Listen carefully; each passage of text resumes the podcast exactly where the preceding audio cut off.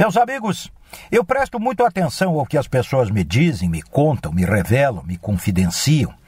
Do mesmo modo como procuro ler nas notícias que me chegam pelos jornais, procuro ler pelas entrelinhas o que foi dito, o que não foi dito, o que foi tentado dizer e não foi dito.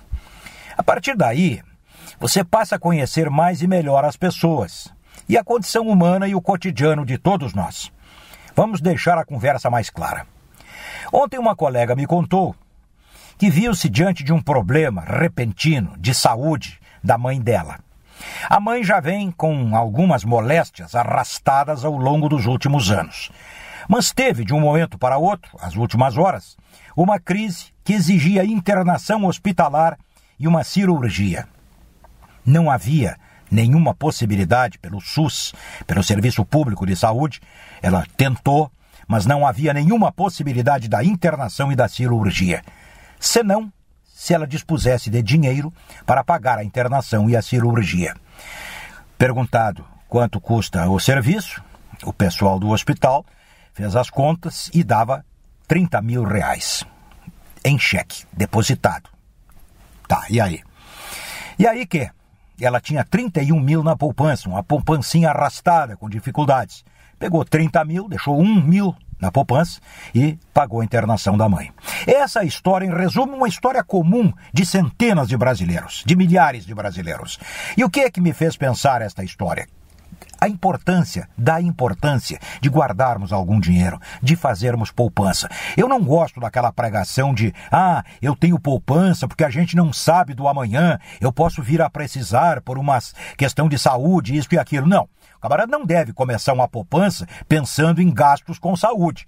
É um pensamento negativo que vai atrair, pela lei da atração, vai atrair uma moléstia e o gasto daquele dinheiro economizado com questões de saúde. Não é assim que se pensa na vida.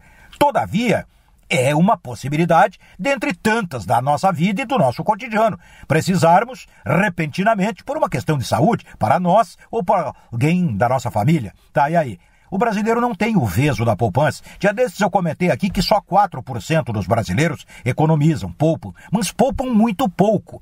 Dificilmente alguém vai dispor dos 30 mil de que dispôs a minha colega para internar a mãe, para buscar a saúde, recuperar a saúde. Você que está me ouvindo, você tem 30 mil agora, neste momento, na poupança, aquele dinheiro que, entre aspas, está sobrando? Eu duvido. Se você tiver, pô, cumprimentos, das duas uma. Ou você ganha muito bem, ou é uma pessoa bem disciplinada. Nós temos que guardar, temos que ensinar as crianças que a mesada não é um dinheiro que cai do céu, é um dinheiro sofrido, suado pelo pai, pela mãe. E a criança em troca, tem que fazer alguma coisa.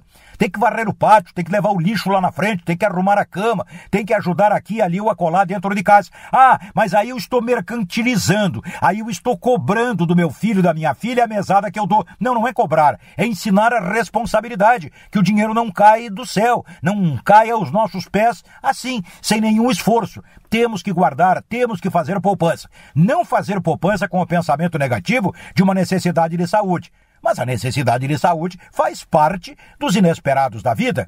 Poupemos, guardemos. Ganho muito pouco, Prates. Não dá para seguir o teu conselho. É a primeira coisa que a bisca me diz, que ganha muito pouco. Tá, quanto é que tu ganhas? Ah, eu ganho salário mínimo. 980, é por aí, né? Então tá. Faz de conta que tu ganhas 950. Pronto. 30 reais tu vai botar na tua caixinha de poupança. Ah, mas não sei o que, não. Dá, dá sim. Claro que dá. Porque se tu fores demitida, demitido agora, tu vai ter que sobreviver com o nada, com o que tu guardaste.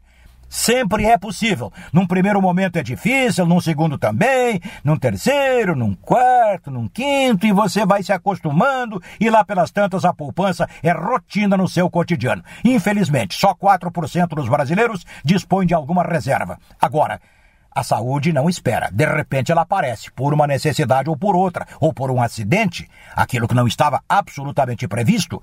Guardar é inteligência. Dispor do dinheiro é um alívio na hora da necessidade. Que pena que seja para tão pouca gente. Estamos entendidos? Não? Ah, estamos entendidos. Agora sim. Gostei. É isso e até a próxima.